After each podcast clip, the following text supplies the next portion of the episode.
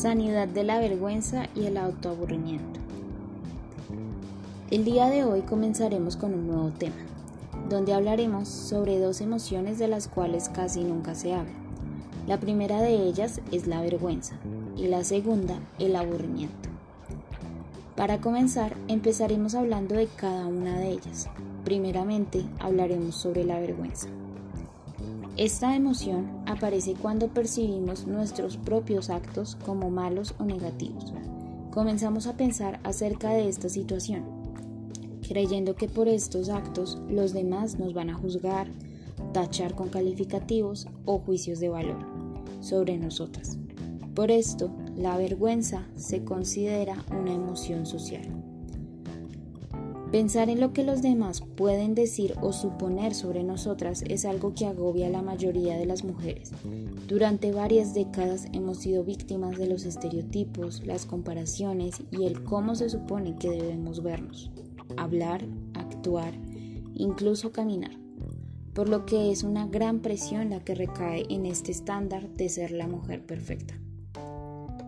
El psicólogo canadiense Albert Bandura habla de la vergüenza como una respuesta del ser humano hacia la autorregulación de la personalidad y sigue el siguiente proceso. El primer paso es la observación de uno mismo. Vemos nuestro propio comportamiento o actuar. El segundo paso es el juicio.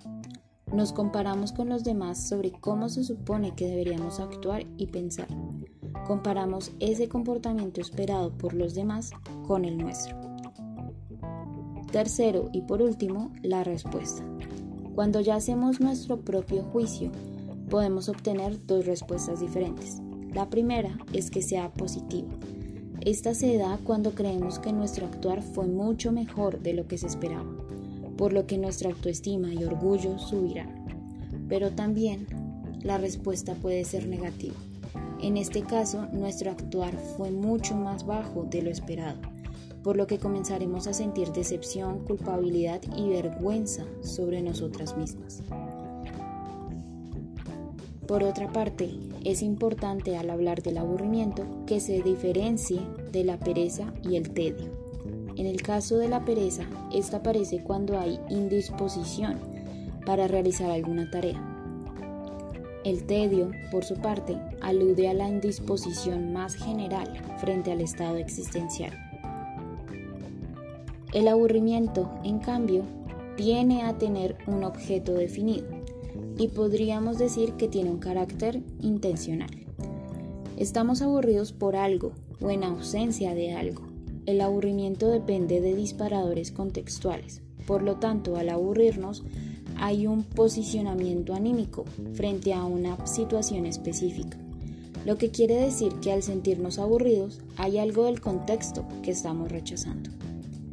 El aburrimiento es entonces una emoción moral, en la medida en que notifica de una cierta inconformidad con nuestro entorno, y podemos llegar a percibir que esa inconformidad se relaciona con que estamos inmersos en situaciones en las que se nos asigna un rol con el que estamos insatisfechas. La Fundación Crear y Volar te invita a unirte a los espacios de mujeres con identidad para que logres empoderarte y superar la vergüenza y el autoaburrimiento. Además, te invitamos a esperar el próximo episodio para conocer más acerca de este tema.